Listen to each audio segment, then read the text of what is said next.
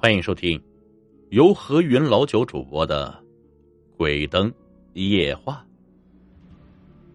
我家楼下呢有间片民小卖店啊，这由一对小夫妻共同经营了许多年，他们与我们这些老住户相处非常熟悉和睦。在我的印象中，这对夫妻一直相敬如宾，非常和睦。但差不多半年前，他们却爆发了一次史无前例的争吵。起因呢，就是超市老板非要卖掉才买了不到半年的车。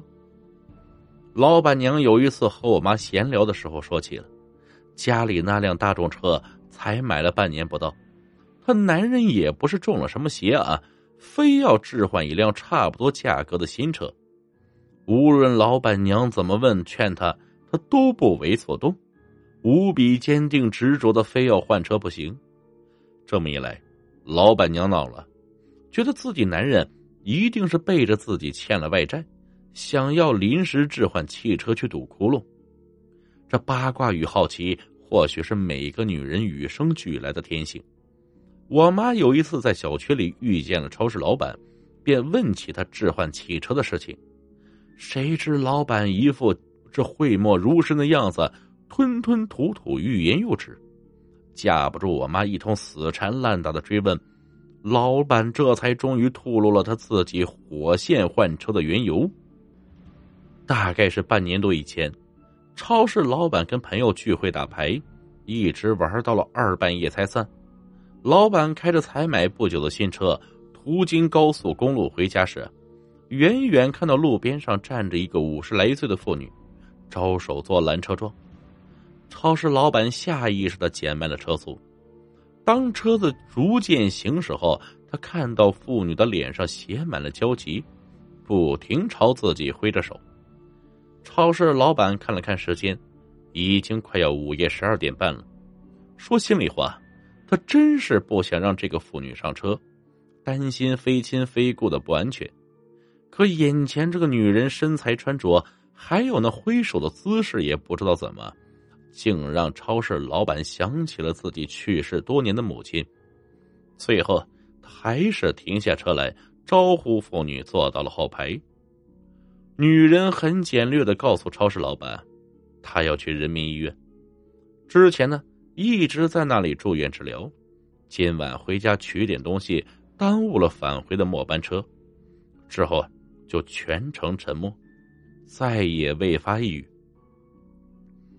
这超市老板偶尔问他一两个问题，他也全部都以嗯啊应之。到达人民医院时都快午夜两点了，女人下车后郑重感谢了超市老板，然后便独自走进了医院。本来这件事情就算完结了，超市老板也没再多想。说起来也巧了，老板有个表妹在人民医院当护士，没隔几天呢。老板跟他聊起自己深夜学雷锋的光辉事迹，表妹却觉得此事大有蹊跷。鉴于常年见证生离死别的工作经验，表妹怀疑啊，老板那晚搭乘的并不是一般乘客。回去医院一查记录，果然，在超市老板学习雷锋的那天夜里，有一个五十五岁的癌症女病人深夜离世了。衣着样貌与超市老板描述的午夜乘客颇为相似。